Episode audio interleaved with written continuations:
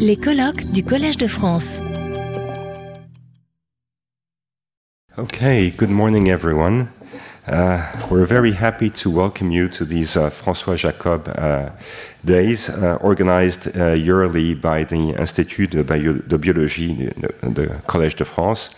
This series of conference has been running for ob- almost uh, 15 years now, and the theme is uh, is uh, decided annually uh, by the professors, e- essentially on the basis of things that interesting things that are going on.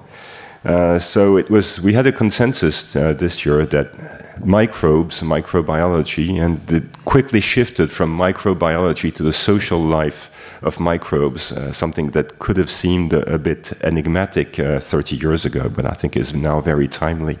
And uh, we're looking forward to. Uh, uh, hearing some really uh, cutting edge science from a very nice panel of speakers. And I, I thank them for, for making themselves available uh, to come here. So, just as a reminder, uh, what uh, did we uh, deal with? Uh, last year, uh, the theme was stress response. Uh, the year before uh, was mathematical beauty of biology, something that was very, very successful.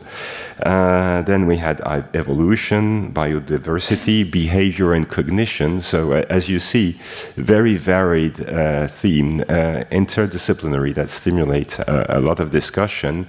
And uh, so, I'd like you to don't hesitate to participate uh, in the discussions. And uh, I guess the speakers in the line of uh, the conferences in Collège de France uh, will both start by a broad introduction and then uh, maybe finish by, by some cutting edge science, maybe uh, more appropriate for these for their colleagues. So. Uh, maybe a little bit in advance, and without further ado, I'd like to uh, introduce uh, Knut Drescher from the Biozentrum in Basel with the theme Mechanics uh, of Biofilm Community Assembly and Function. Thank you very much. Retrouvez tous les contenus du Collège de France sur www.colège-2-france.fr.